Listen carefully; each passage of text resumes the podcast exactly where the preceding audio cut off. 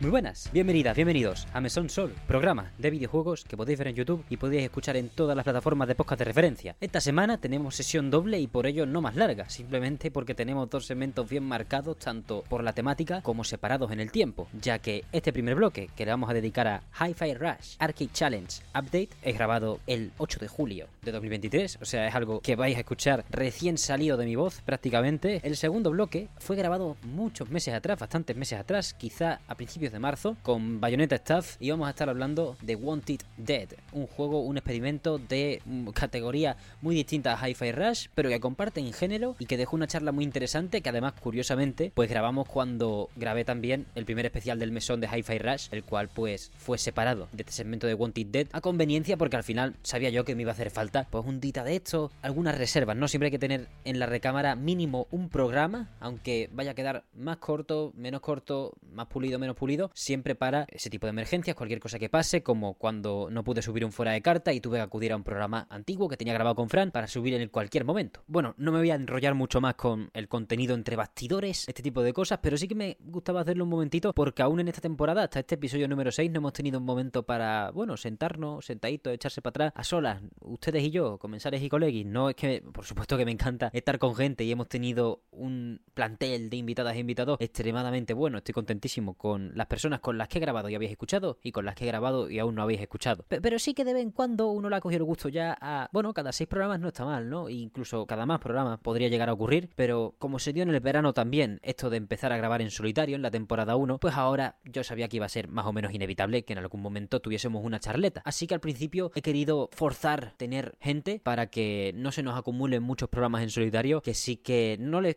no es que les vea menos valor, pero sí que... Pero sí que me gusta mucho más que el mesón sea un lugar para descubrir, para investigar, más allá de lo que yo pueda encontrar en internet, en libros o en lo que sea, y poder así hablar con personas, con sus visiones, con su conocimiento extra, ya sea por desarrollar juegos, por ser expertos en un tema, o por simplemente ser fans y vivirlo de una manera distinta a la, bueno, a la mía. Así que eso es todo, es un placer estar con ustedes en este sexto capítulo de la segunda temporada, y con vuestro permiso pasamos ya a hablar de la Hi-Fi Rush Arcade Challenge Update. Tiene dos exclamaciones distintas. Lo dijo John Johannes en cuanto lo presentó en, el Xbox Game Showcase Extended, que por algún motivo a mí ese evento, la verdad que la manera de manejar Xbox, sus anuncios y cosas con este showcase normal y el extended, al principio tenía más sentido porque prácticamente solo se hablaba en el extendido de cosas que se habían enseñado en el normal, pero ahora en el extendido se han enseñado cosas muy interesantes que podrían haber edulcorado aún más si cabe esa conferencia, como esta actualización gratuita, gratuita de Hi-Fi Rush que salió el 5 de julio, es decir, esta semana el jueves o el miércoles, pues para todas las plataformas en las que está Hi-Fi que son Xbox Series X y S, PC y ambos Game Pass.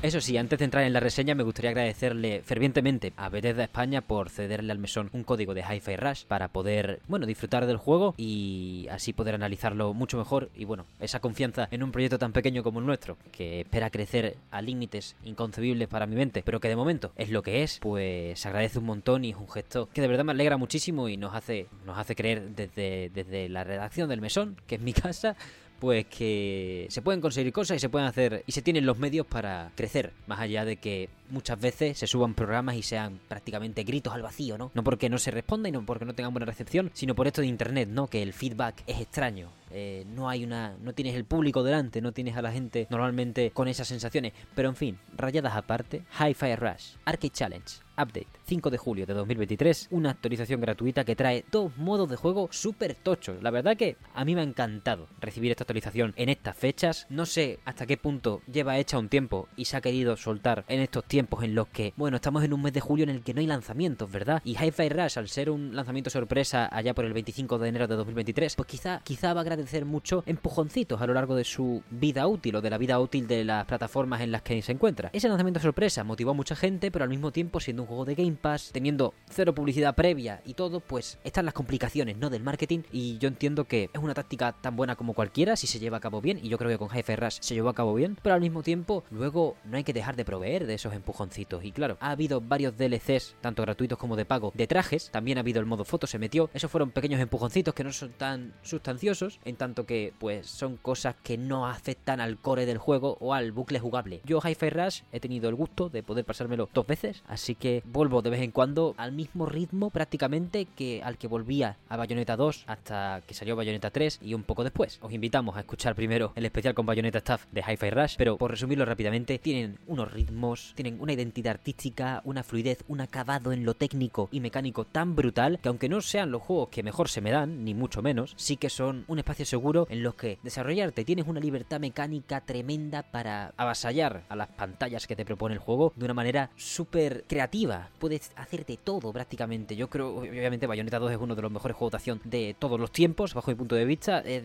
top 2 mío prácticamente. Y Hi-Fi Rush está ahí. Vaya, si, si tuviera que hacerlo de repente, no voy a decir el top 1, pero el top 2 es Bayonetta 2 y el top 3 puede ser Hi-Fi Rush o el Bayonetta original. Ahí estamos, ¿eh? Ahí estamos de comida. Entiendo que no es el plato para todo el mundo mezclar el hack and slash con el ritmo, pero en mi caso casó muy bien y básicamente esas son mis sensaciones para el que va a ser uno de los juegos del año de Meson Sol cuando toque celebrar las distintas ceremonias a final del año. Así que espero no quemar mucho los temas porque no sé ni cómo encarar ese especial futuro, pero tengo un par de cositas que quizás pueden funcionar, así que vamos directamente con la actualización que es lo que tenemos que tratar, que es lo que quizá os atrae y lo que Bethesda o Tango Gameworks espera que os atraiga a probar este juego que ya salió hace 6 meses, han pasado 6 meses ya, ¿eh? Pero... y que puede haber pasado por debajo del radar de muchas personas debido a ese lanzamiento y ya no solo por, por no enterarse, sino por falta de tiempo, no poder encajarlo en sus rutinas de juego habituales, por lo que sea, ahora es un buen momento como cualquiera, o mejor que ninguno, en realidad, para jugar Hi-Fi Rush. Mes de julio, tú ya te has acabado Final Fantasy XVI, si no tienes una Play 5 tienes una Xbox, ni siquiera tienes que quitarte esa tarea de en medio, por desgracia, así que estamos en un calendario poco apretado de juegos, precisamente agosto ha sido el mes que va a ser el gordo por sorpresa del año, ¿no? Siempre hay un mes que sorprende que esté lleno de cosas, pues de repente agosto y septiembre van a tener bastantes más cosas que al menos los últimos dos años, ¿no? Puede que el año pasado fuera más julio, que tuvo Xenoblade 3 y un par de cosas más, pero esta vez va a ser agosto con Blasphemous 2, Sea of Stars, Baldur's Gate, eh, Armor Core 6, Fires of Rubicon, y luego septiembre pues se prolonga un poco, pero no tanto, con ese Starfield, Lies of P y otras cosas que seguro que nos pueden molar. Y de Cosmic Will Sisterhood tiene que caer en algún momento de estos tres mesecitos de este verano, así que como veis, estamos llenos de cosas, así que ha tenido que ser muy difícil para el equipo de Tango Gameworks encontrar esta semana también colocada para un desafío fresco, un desafío en la playa, no, en la playa literalmente, estamos en los edificios de Vandelay dentro del juego, pero sí un desafío fresco que podemos encarar partidas relativamente cortas, aunque siempre vamos a querer un poco más. Porque si nos hemos pasado Hi-Fi Rush, creo que es solo si nos lo hemos pasado, podremos encontrar estos dos nuevos modos de juego en una máquina arcade que aparece en la guarida, que es el lobby base del juego. Tempo a tope, que es una verdadera prolongación de los valores de Hi-Fi Rush, y en ello profundizaremos en un momento. Y Asalto a la Torre, que es un pseudo roguelike que funciona muy bien, aunque en mi foro interno y por mis gustos personales, pues lo pongo en un segundo plano debido a que Tempo a tope es exageradamente bueno. ¿Y por qué os comento esto? ¿Por qué os digo que es una prolongación de los valores base de Hi-Fi Rush? Pues me parece muy sencillo de ver, ¿no? En general, porque Tempo a tope consiste en lo siguiente: una iteración realocada del núcleo jugable básico de Hi-Fi Rush. Como ya sabréis si lo habéis jugado o si habéis escuchado el programa 47 del mesón, tiene mogollón de capas entre ganchos, dashes, ataques de apoyo, ataques definitivos, ataques en ritmo con la música, todas estas cosas. Pues bien, los criterios para sacar una buena puntuación se mantienen respecto a la campaña y básicamente son el tiempo que tardes, los golpes que deja el ritmo en porcentaje, el daño que te hagan o los golpes que recibas, mejor dicho. Aquí durante un tiempo se te pone un multiplicador de por 0,8 a tu puntuación si recibes un golpe y también si repites combos se te pone un multiplicador de por 0,7, es decir, te reducen un 30% la puntuación que sacarías si no hubieses repetido ese combo. Te propone que juegues con la variedad, te propone que no olvides el ritmo aunque no es lo principal y no te va a sancionar excesivamente por ello, de la misma manera que lo hace la campaña. Pero ¿cuál es el gimmick o cuál es el detalle especial que nos va a hacer que Tempo a tope pues se adueñe un poco de nuestras tardes de verano, de exprimir un juego, de casarnos con uno, ¿no? Durante tres meses y poder darle caña durante tres meses o un mes o, lo que ustedes veáis, que es lo que va a hacer que lo podamos exprimir para sentirnos en, el bucle otra vez, sentirnos a gusto con lo que nos proponen y no tener que pasarnos por tercera vez la campaña si es que llegamos a estar cansados de ella, que yo honestamente con todos los modos de, de dificultad que hay, con las puertas estas de Bandeley y todo, pues difícilmente se puede cansar uno del bucle de Hi-Fi Rush. Aunque sí es verdad que esto puede ser para las personas que les guste mucho el género hack and slash y esto del ritmo lo lleven de buena manera. En fin, en tempo a tope estaremos en salas cerradas con mogollón de enemigos, los enemigos no van a cambiar de un intento a otro, van a cambiar su daño, su velocidad, etcétera, según la dificultad que escojamos entre fácil, normal y experto que es desbloqueable. Yo no he desbloqueado el modo experto, pero sí el normal es ya bastante exigente y el fácil es muy bueno, es muy ameno, se hace muy sencillo y te hace sentirte a gusto con las pulsaciones, con los ritmos y con todo lo que hay de manera bastante rápida. Por ello recomiendo, pues como siempre, empezar en fácil o empezar en el modo en el que te sientas más a gusto, pero al ser un modo de juego nuevo y que su mecánica principal es que va aumentando la velocidad del juego, y cuando hablo de la velocidad digo literalmente la velocidad, los enemigos atacan más rápido, tú atacas más rápido, la música va más rápido, el ritmo es más difícil de pillar si, si no te acostumbras al tempo alto. A lo largo de cinco pantallas que tienen un escenario igual, pero que los enemigos cambian, podremos ir avanzando por estas pantallas no, no por cargarnos a todos los enemigos porque aparecerán en bucle, sino por llenar una barra de ritmo. Los criterios para llenarla, como ya he dicho, los criterios de puntuación son los mismos que en la campaña. Tienes que hacer las cosas al ritmo, tienes que evitar que te golpeen, tienes que evitar repetir combos y tienes que seleccionar tu objetivo sabiamente para evitar, pues, caer siempre en los enemigos más difíciles que van apareciendo en bucle, ir quitándote de en medio los bombarderos porque son bastante peñazos, sobre todo en ritmos altos, y al final, cuando completamos la barra de ritmo de cada pantalla, lo estaréis viendo en el gameplay que tenemos aquí pues dispuesto para ustedes, pues hay una pantalla intermedia o el final de las pantallas son jefes, jefes en los cuales ya no aparecen en bucle, tenemos que cargarnos a estos super robots, por llamarlo de alguna manera, algunos son incluso nuevos, diferentes a la campaña, en los que el ritmo no va a bajar, pero ahora la exigencia será cerrar por fin la pantalla. En un ataque apoteósico de creatividad, de ganas de tener más, de ganas de exprimir el concepto de Hi-Fi Rush mucho más allá dentro del 1 y no tener que depender de una hipotética secuela, queriendo darnos mucho más por el mismo precio, eso para empezar, pero sobre todo en la misma experiencia, en el mismo espacio base, Tango Gameworks nos ha propuesto este modo de juego en el que las velocidades ascienden de manera vertiginosa. El modo a 200, que es el máximo al que podemos llegar, al menos en el modo normal, es una absoluta locura, pero a un, pero a un nivel que si os lo mostrase directamente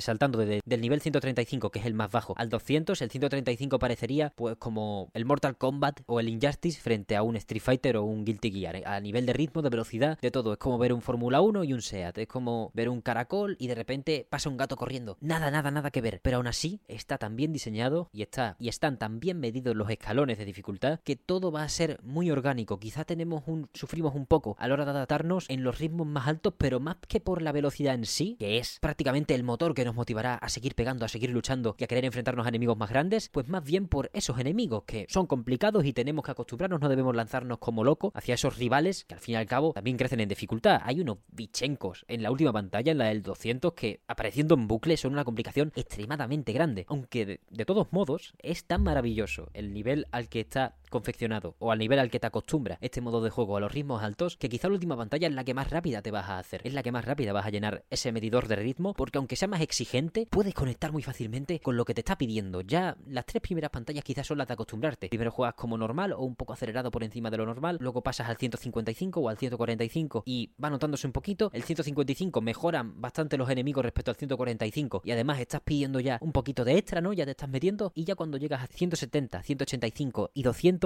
es una bestia totalmente distinta porque los anteriores son el preparados listos ya y cuando ya te dicen que empieza lo tocho en el 155 pasas al 170 y no hay quien te pare. Es por ese estilo, es por esa manera de moverse. Quizá que sea una estancia cuadrada lo hace todo incluso mejor porque es un pequeño modo coliseo en el que tú simplemente te tienes que centrar en las dinámicas jugables, en clavar los ataques a dúo, buscar de verdad esos bonuses de puntuación que quizá no te importaban tanto en la campaña porque querías disfrutar de su plataformeo también, de su navegación, buscar coleccionables y centrarte directamente en ese sistema de combate que quizá al ser presentado el juego por primera vez pensábamos que solo podía funcionar como se había confeccionado en la campaña, pero es que han iterado de manera estelar ese bucle jugable para convencerte básicamente de que John Johanna sabe lo que está haciendo Tango Gameworks. Tango Gameworks sabe lo que está haciendo con esto y aquí hay un sistema que se puede adaptar a mogollón de sabores distintos, como todos los que nos propone en este tempo a tope que básicamente heredando esa base del juego pues nos muestra maneras aún más novedosas si caben de aprovechar un concepto tan fresco como es el de Hi-Fi Rush, que es que gloria bendita.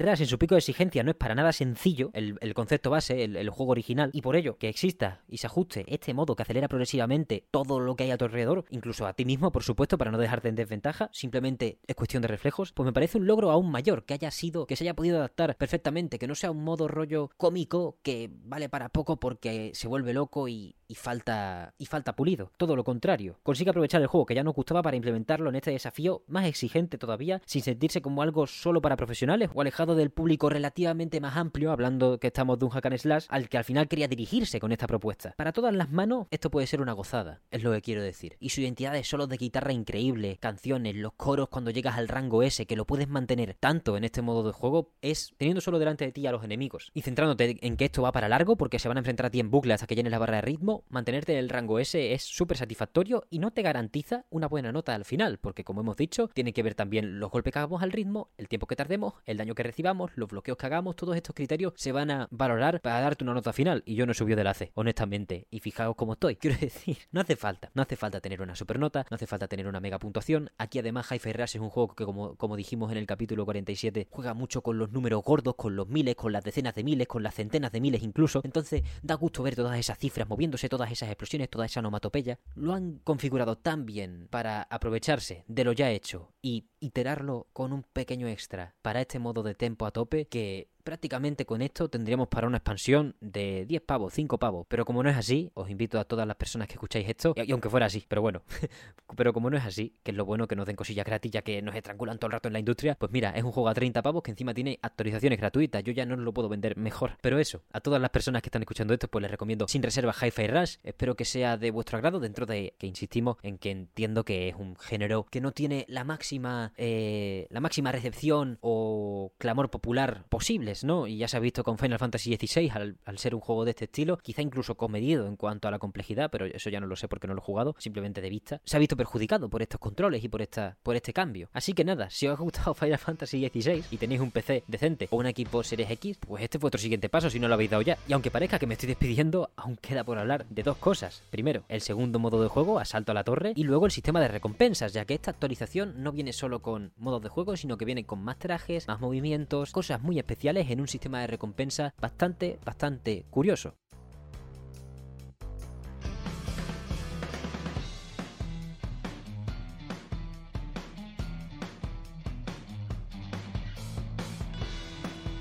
Los sistemas de recompensas en los hack and slash suelen variar mucho, suelen tener distintos... Mmm, bueno, es sencillo pues buscarte distintos sistemas debido a que el juego puede mantenerse en una base parecida, pero al final acudir a que quieres que busquen cierto tipo de coleccionable, acudir a que solo sea la moneda base del juego, todo este tipo de cosas, las piedras rojas, azules de Devil May Cry, los, los anillos de bayoneta, y aquí en Hi-Fi Rush pues tenemos de moneda base los engranajes. Pero aparte, para conseguir más extras y más cosas, al contrario que por ejemplo en bayoneta que se consiguen obteniendo aún más anillos, pues en Hi-Fi Rush hay otro estilo. Para quien no haya jugado al juego, uno de los lugares, una de las estancias más importantes de la guarida es el mural. El mural es básicamente un arte conceptual o un arte promocional super tocho de Hi-Fi el cual vamos a completar según vayamos completando desafíos a lo largo de los distintos niveles, capítulos, pantallas que nos propone el juego. Un ejemplo que no es exacto, pero pasándote la campaña en modo difícil, imagínate que te dan 50.000 engranajes o te dan un traje para Chai, el protagonista, o chips de Bandele que te permiten desbloquear más mejoras en la tienda. Este tipo de cosas, este, este sistema está muy bien, es una lista de tareas bastante entretenida porque te propone cambiar, hacer cosas y para el completionista más completionista pues es un reto bastante gordo. Hay un montón de desafíos, hay un montón de exigencias, te piden hasta pasarte el juego en la dificultad más alta, te pide sacar ciertas pantallas en categoría S, muchas cosas bien buscadas, pero que al final creo que por donde más flojeaba era en que las recompensas estaban atadas a un desafío en concreto. Es decir, si tú querías un traje super guay de un personaje, pues a lo mejor estaba bloqueado tras un desafío que te era extremadamente complicado y al que no le querías dar prioridad por una de dos, o porque te aburría o porque mecánicamente te parecía poco asequible en ese momento. Para esta actualización, todas las recompensas que han metido, todos los atuendos, movimientos especiales, sets para el modo foto, etcétera, van a estar incluidos en un nuevo sistema propio de esta máquina de arcade. Según completemos desafíos en tempo a tope y asalto a la torre, se nos darán puntos y según vayamos subiendo en los puntos, se nos asignarán recompensas. Es decir, que da igual los logros que tengamos, la progresión por las recompensas va a ser la misma para todo el mundo. Según vayamos puntuando, vamos a tener las mismas recompensas en orden. Y creo que eso lo hace relativamente más asequible, ¿no? Para gustos, colores, por supuesto. Y es verdad que las recompensas más altas van a estar vetadas también por esos desafíos menos asequibles, pero eso es un mal común de ambos sistemas. Mientras que aquí, pues puedes quizá optar a la mayoría de recompensas o ponerte objetivos a corto plazo, sabiendo que haciendo cualquier cosa vas a obtener puntos y por lo tanto vas a poder ir subiendo más paulatinamente más rápidamente según lo que te vayas proponiendo. Me parece un sistema muy bueno, sobre todo porque al final en Hi-Fi Rush todos los añadidos que hay son eso, extras que le añaden diversión a una identidad ya tremenda. Es decir, no hay nada imprescindible, no hay no ponen detrás de estos desafíos modos de juego al fin y al cabo, ponen simplemente disfraces, habilidades especiales quizá más cómicas, sets para el modo foto de posturas o de gestos,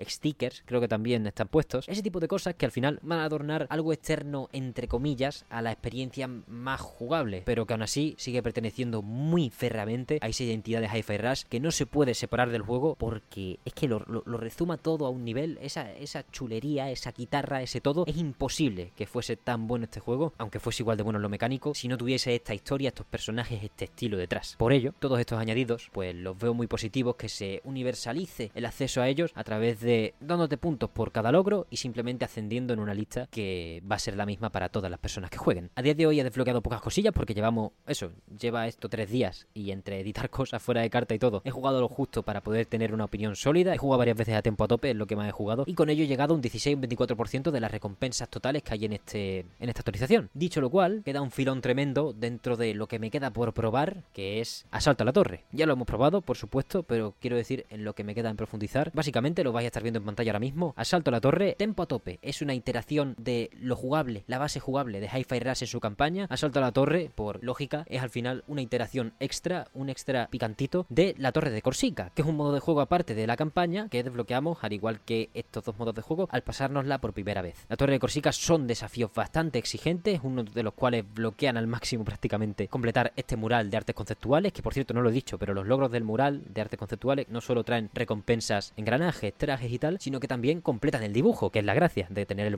al final el mural completo cuando tengas el 100% de todos los desafíos, o tener un mural bastante bien poblado cuando tengas un buen porcentaje de todos los desafíos. Pero vaya, que Asalto a la Torre es la segunda mitad de lo más gordo de esta actualización, pues sí le añade elementos más distintivos que lo alejan un poco más de esa base jugable de Hi-Fi Rush, pues lo he definido antes como un pseudo pero verdaderamente es prácticamente así. Tenemos 25 plantas en las que los enemigos que aparecerán serán distintos cada vez que nos planteemos subirla. Y como todo roguelite que se precisa, también tendremos distintos potenciadores para mejorar nuestras habilidades. Pero claro, para integrar esto aún más en el hack and slash y no olvidarnos del todo y que quede como un modo pseudo roguelite que pueda ser quizá más ignorado por gente a la que no nos guste tanto, a la que no nos interese tanto esa, ese extra, ¿no? Ese extra de la aleatoriedad, pues ha incluido una cosa muy interesante, que es que los potenciadores no solo son positivos, también hay potenciadores negativos.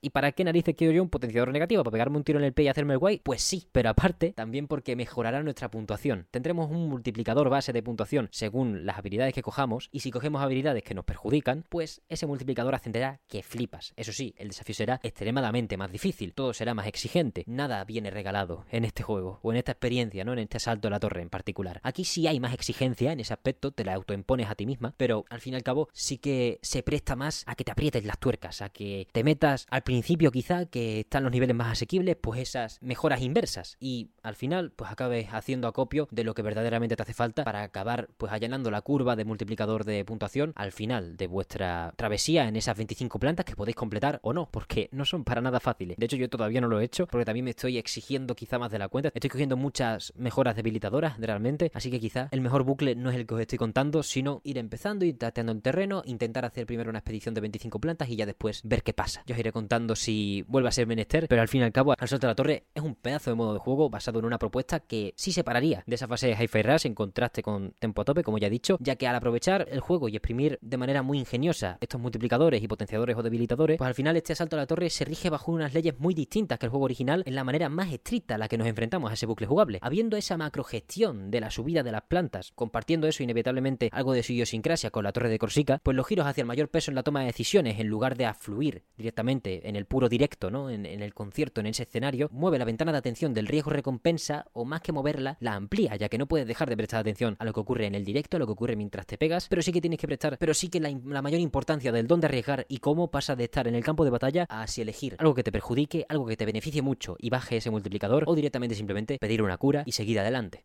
En el asalto a la torre tendrás que obligarte a valorar las realidades con mayor flexibilidad, simplemente por la estricta base de que nunca serán los mismos enemigos frente a ti. Y por ello será un modo de juego muy flexible que puede dar mucho juego a las personas que sean de roguelite o también simplemente para partiditas más cortas en las que asumas que no vas a llegar a las 25 plantas pero te apetezca experimentar con esos potenciadores que están muy curiosamente bien escogidos y que sí se mantienen en el tiempo. Los potenciadores no cambian, esto no es como Hades, no te encuentras una bendición distinta cada vez que comienza la partida. Si no recuerdo mal, al menos las plantas que yo he jugado siempre me ha tocado en los intentos que he hecho los mismos potenciadores por planta, porque al final, aunque aparezcan distintos enemigos, sí que hay tipos similares. Hay una planta en la que obligatoriamente aparecen enemigos de fuego, hay una planta en la que obligatoriamente aparecen enemigos voladores, aunque pueden ser distintos y ofrecerte, pues, experiencias bastante variopintas. Así que nada, esa es Hi-Fi Rush Arcade Challenge Update por parte de Tanko Gameworks, un DLC que os recomendamos muchísimo. Y pasamos ya a Wanted Dead, lanzamiento del San Valentín de 2023, de la mano de Bayonetta Staff, que es quien lo ha jugado. Yo básicamente en esa sección estoy de entrevistador prácticamente. Demasiado hablo, quizá, si nos ponemos. Pero al final es un desarrollo de un equipo muy variado dentro de Soleil, que tiene gente de Ninja Gaiden, Dead or Alive, Gravity Rush 1 y 2, Balan Wonderworld, Final Fantasy XV, Yakuza 0, Valkyrie Elysium, No More Heroes 3, incluso el diseñador de cinemáticas que me dio por mirarlo porque me sonaba el nombre de una cosa que voy a tener en un futuro, que era el diseñador de cinemáticas de Punto Hack Infection. Pues todo este tipo de gente, gente que quizás no ha estado nunca en un sitio fijo, gente tunante, al fin y al cabo, gente que va por todas partes buscando oportunidades y buscando proyectos, pues han acabado cayendo todos en Soleil y han hecho Wanted Dead, un juego de acción con disparos que ahora os explica Bayonetta Staff mucho mejor que yo todo lo que ocurre y que ha editado por 110 Industries, que parece una marca creada de coña por el estudio, ya que el único proyecto que tienen editado o bajo su sello es Wanted Dead. Veremos si esa broma les ha salido bien o si al final es simplemente el sello editorial de Soleil que en el futuro nos traiga más Muchísimas gracias por llegar hasta esta parte del programa, no os vayáis porque queda una mitad en un viaje en el tiempo bastante tocho por nuestra parte.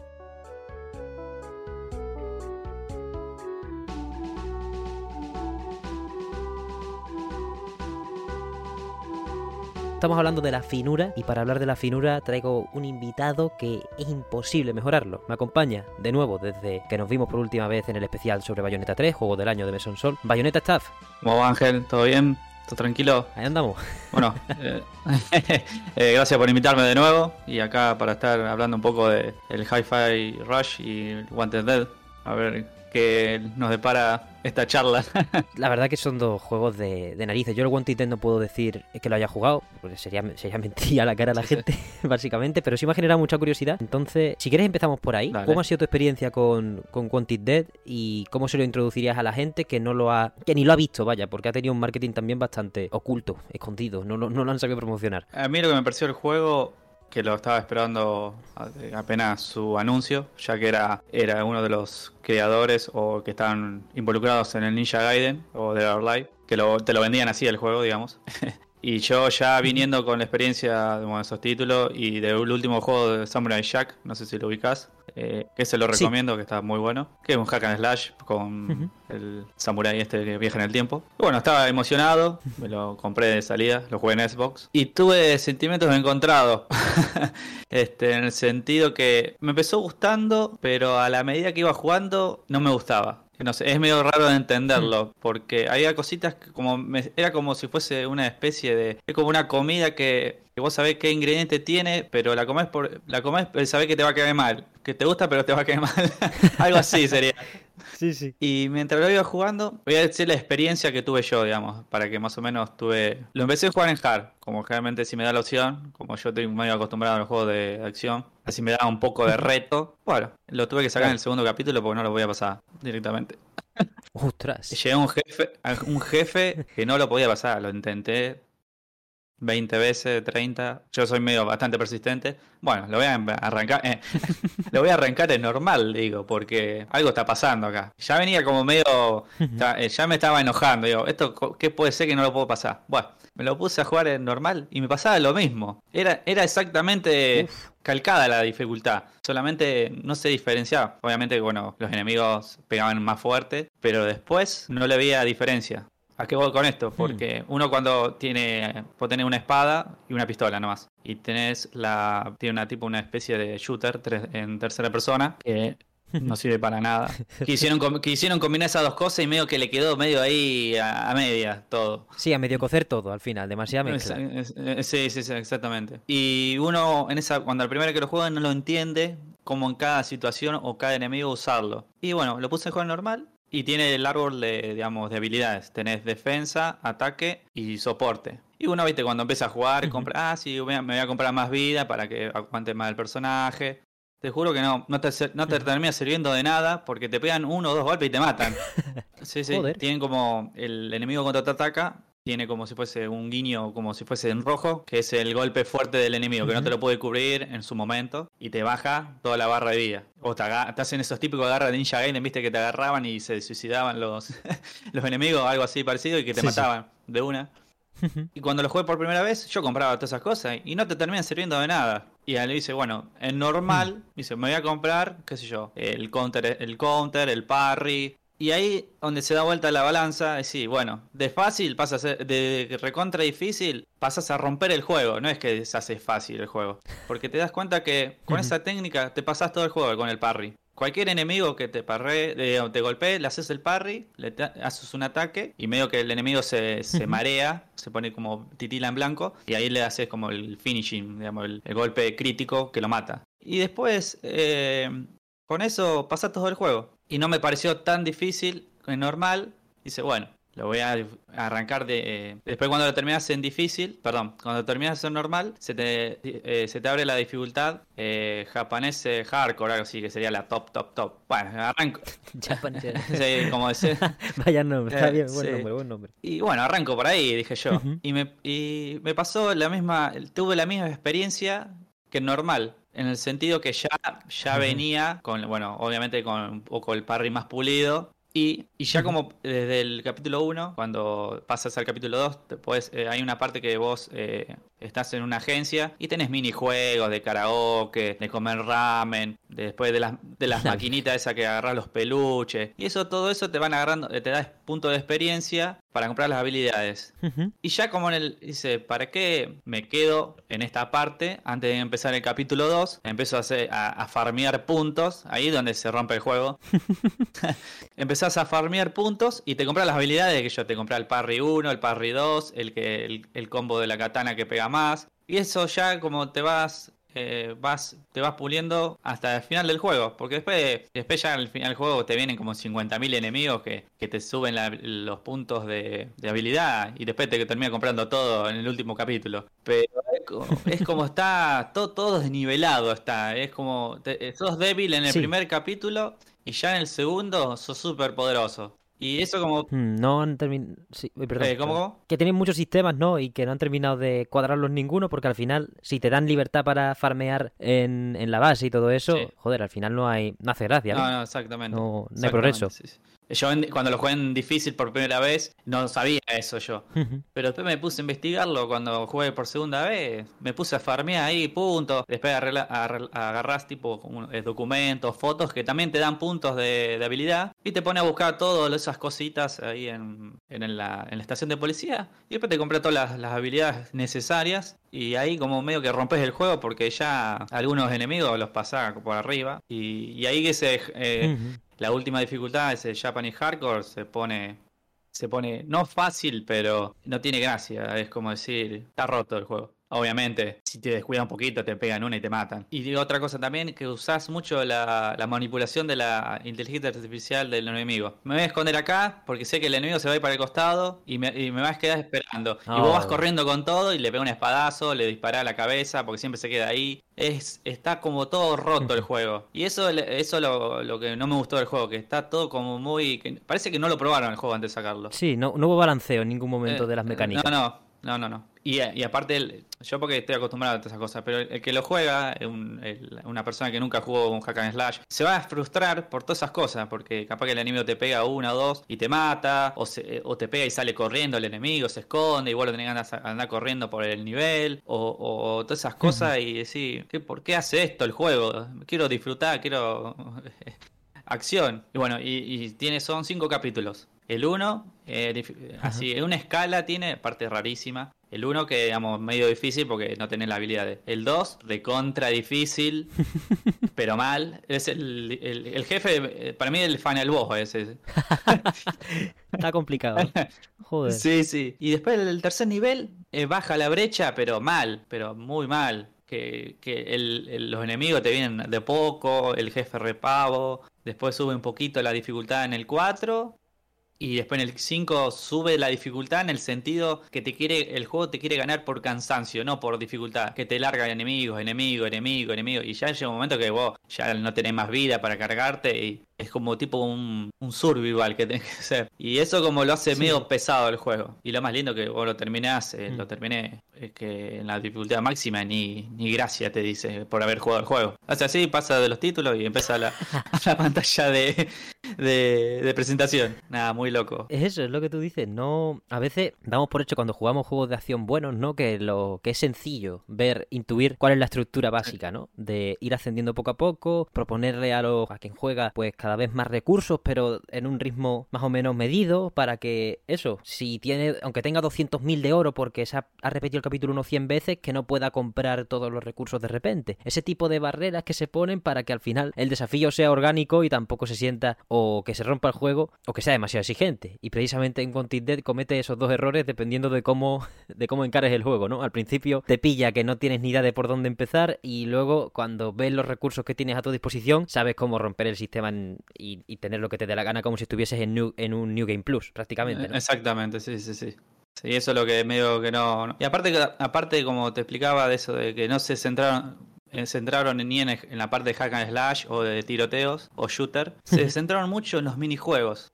Viste que yo te nombré eh, comer ramen, eh, una parte de karaoke, después está la maquinita para agarrar peluches, después hay un juego de naves de un robotito, tipo los arcade. Y es como se centraron en esas cosas y se olvidaron de lo otro. Pero el que juega estas cosas es tipo el Yakuza. El Yakuza está perfecto porque es Sí. un RPG, tiene una historia envolvente y vos te vas, te vas a pasear, te metes en los arcades, te metes en tales lugares. Pero acá como te lo enchufan de prepo, bueno, jugá esto, te dice. Y yo no quiero eso, quiero matar enemigos. Claro, llévame, llévame un puñetero nivel bien diseñado, Sí, no sí. me mantes ahora Sí, esto. Es como, no sé, en el bayoneta eh, está en una pantalla y te mete un karaoke. Y sí, ¿qué es esto? Aparte como te lo, te lo obliga a jugar, no es que sí, bueno. Ah, Sí, te obliga. sí. La primera parte, la primera vez. Y después como queda ahí diciendo, bueno, fíjate que podés... Aparte se desbloquean un montón de temas que yo jugué dos veces y no jugué nunca más. Y como 30 temas tiene de karaoke y se centraron ahí como si fuese... Sí, sí, se centraron ahí como si fuese... Bueno, a esto de karaoke va porque creo que una de las eh, que está en el juego, no me acuerdo el nombre, eh, trabajó, hizo de la chica de Sniper de Metal Gear 5, ¿cómo es? Ah, ¿cómo se llama esa chiquilla? No, yo no Eh, es cantante. Ajá. Y como la metieron en el juego, viste, no Mm. sé, el director, no sé, le quiso hacer un favor y mete los temas ahí adentro del juego. Sí, aparte, ya que te Sí. pago, aparte cuando subí, subí el video de la, cosa completa, de la campaña completa y me tiró copyright por el tema ese. sí, sí, lo tuve que silenciar. Sí. Madre mía, vaya juego, ¿no? Sí, sí, eh, eh, no lo recomiendo ahora el juego. Yo creo que lo, lo recomiendo que lo esperen que esté de oferta. Y aparte, creo que iban a sacar un parche, que le iban a balancear el juego, Ah, porque es un desastre el juego en sí. Es eh, lo, lo jugaba porque no sé, porque es algo que me llamaba, ¿viste? Porque me gustan los juegos de Slash. Pero no, como no lo termina de disfrutar. Es, eh, lo, lo dos veces y, no lo toqué más. Mm, Es que como por la sensación que tú me... Por, lo que tú me describes me da la sensación de que ni ellos mismos sabían a qué género inclinarse al final, porque un juego en el que tienes espadas, pistolas, ametralladoras, luego minijuegos, y los minijuegos son lo más cuidados, es como... O, te ha faltado tiempo para... A ver, eso ya lo sabremos si hay diarios de desarrollo, declaraciones de desarrolladores y tal. Hasta, hasta que no tengamos información es que casi que parece que en ningún momento quisieron hacer ningún juego, se pusieron a probar proto- prototipos y de repente dijeron, con esto sumado ya da 60 euros Sí, sí, ¿no? a- para cobrarte. sí, sí. Eh, Vos, vos mismo lo dijiste, y eso que no lo jugaste. Eh, lo dijiste perfectamente. Mejor que yo. No, no. eh, Es que hay, hay juegos que a veces. hay- desarrollos que parecen un, un Frankenstein, ¿no? Un poquito que le, le pone el, brazo de un muerto, las piernas de otro, la cabeza de alguien y el cerebro de un cerdo. Sí, sí. Y dice, vale, esto es un ser humano. Y de tú, Sí. no, no es un ser humano. Hay que, hay que coser, hay que ajustar. Y eso. Hay, hay veces que damos por hecho. Es que.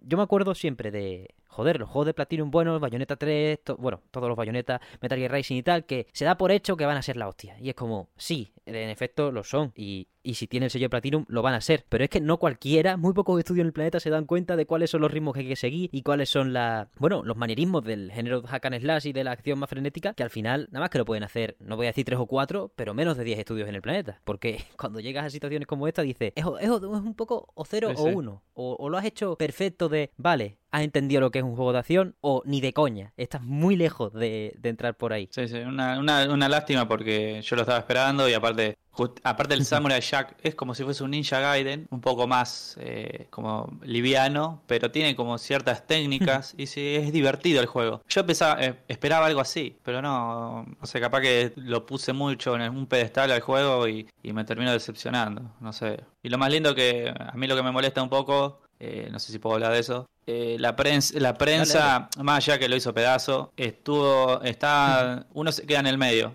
Una cosa que sí, la prensa que lo hizo pedazo el juego lo distripó, bueno, exageró un poco. Pero después está la otra prensa, que yo generalmente los youtubers, que, que le regalaban el juego y hablaban maravilla del juego. Y no es así, porque después uno lo juega, lo compra a 60 euros, dólares o pesos, lo que sea, y no se encuentra con ese juego que, ah, mira, me lo recomendó un youtuber. Y no es así, porque eso eh, está mal. Y después uno tiene razón porque después te salen los desarrolladores a las dos semanas que salió el juego diciendo que lo van a tener que arreglar el juego porque está roto. a ver cómo lo cogen, Por eso. ¿no? O sea, ¿tú, ¿tú, por dónde piensas que por dónde piensas que deberían empezar a ajustar o cómo crees dónde ves una potencial solución para para esos ritmos que fallan, esos géneros que se mezclan pero no, bueno, que se intentan mezclar pero que no acaban haciendo una masa uniforme. ¿Cómo, cómo lo ves tú en ese aspecto? Eh, lo primero que tiene que arreglar es el, el balance del juego, que los enemigos no te saquen tanta energía y vos le tengas que pegar 50.000 golpes o gastar un cargador de bala, ahí ya soluciona una cosa. Después, la inteligencia artificial, como te expliqué, que el enemigo, tenés dos tipos de enemigos. Uno que tiene golpe de cerca, que tiene una, una, una espada, un cuchillo, que te viene y te golpea de cerca. Y ese te va a buscar hasta el infinito. Te recorre, te, te busca. hasta hay un ninja que te, te, es más fuerte que un, que un jefe. Yo esas cosas no entiendo. Y, y, después están los que disparan desde lejos, que se quedan todo el día escondidos. Y si vos te acercás, salen corriendo hasta que quieren buscar un lugar para resguardarse. Eso también no tiene que acomodar, porque es como cortan la, la, el dinamismo de la acción. Uh, para que me olvidé de un enemigo que debe estar escondido.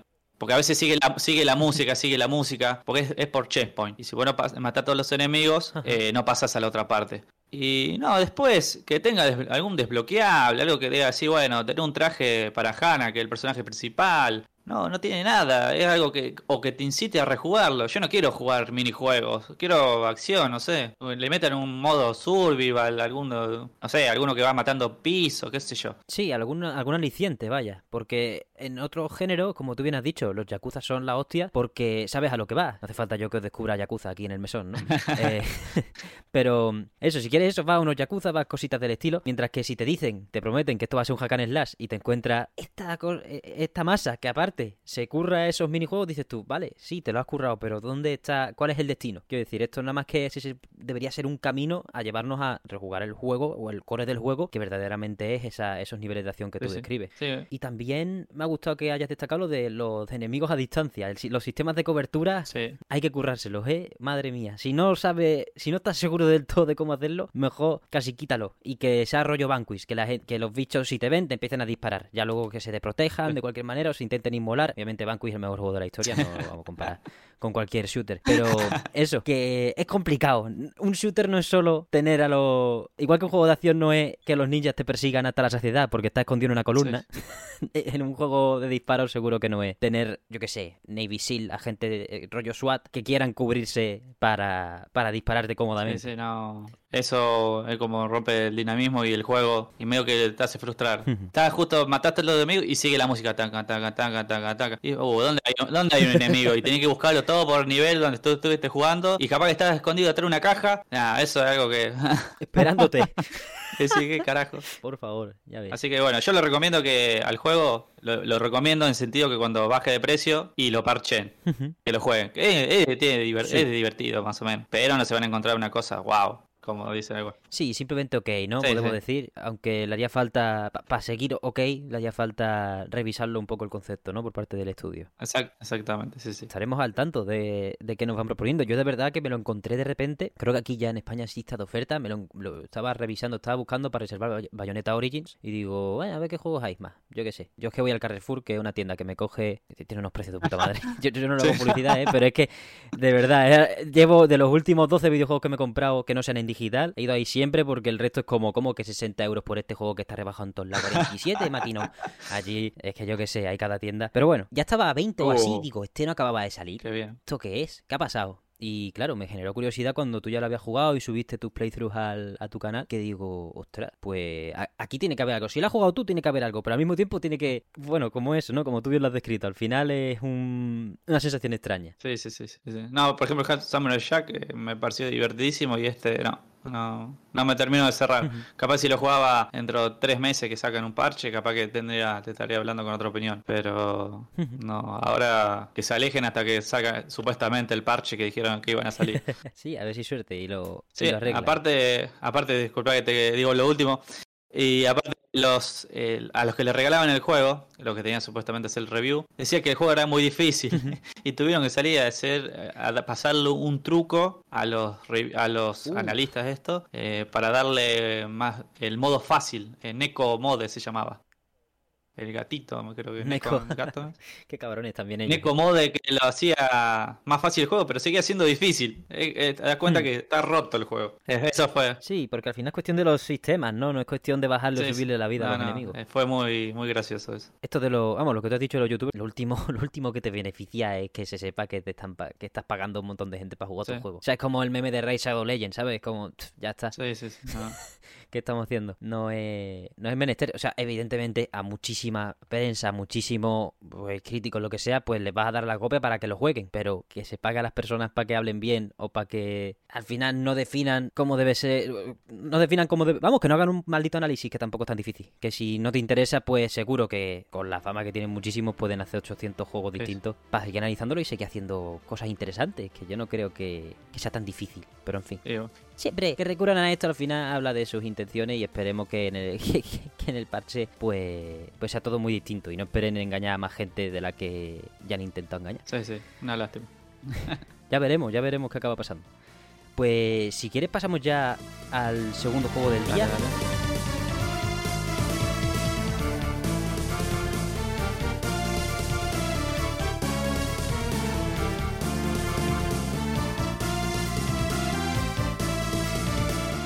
Hasta aquí el programa de esta semana. Como veis, íbamos a conectar en ese momento con Hi-Fi Rush, pero por supuesto ese programa ya está subido. Y ahora pues, curiosamente, ha coincidido con la actualización que he tenido que necesitar este, este fragmento que grabamos hace un tiempo. Muchísimas gracias por llegar hasta el final del programa, muchísimas gracias por escucharnos en este verano, que es verdad que siempre bajan, los podcasts no suelen estar en verano, entonces todo baja, todo se mueve, todo varía. Así que a las personas que nos siguen escuchando, comensales y colegas, muchísimas gracias por hacerlo, ya sea en su horario de estreno, la misma semana, el mismo mes o dentro de 5 años. Nos podéis ver en YouTube y nos podéis escuchar en todas las plataformas de podcast de referencia. Cualquier comentario acerca de lo que os ha parecido la actualización de Hi-Fi Rush. ¿Habéis jugado a Wanted Dead? Tiene bastantes meses y quizás ha puesto bastante de oferta. Lo he llegado a ver bastante barato en Amazon, pero no recuerdo bien el precio. ¿Qué estáis jugando este verano? ¿Qué juego es con el que os vais a casar como yo parece que me voy a casar con Hi-Fi Rush durante estos meses de necesitar un juego rapidito de cositas curiosas, más allá de The Legend of Zelda Tears of the Kingdom, por supuesto? Cualquier comentario es del más grande valor y lo podéis lanzar a través de cualquiera de las vías oficiales. Ya sabéis que estamos en TikTok, Twitter, Instagram, los comentarios de Spotify, los comentarios de YouTube, en todas partes, con el radar puesto para cualquier tipo de arenga, sugerencia o comentario en general. Y si queréis acompañarlos de un poco de Bill Metal, os recordamos que tenemos un coffee abierto, coffee.com barra mesonsol para acercaros a la hucha. Y solo me queda agradecerle a Bayonetta Staff desde los albores de las eras que viniera a reseñar Wanted Dead con este presentador que os acompaña y a todas ustedes por apoyarnos una semana más en esta segunda temporada de Mesón Sol. Muchísimas gracias por todo, una vez más, y nos vemos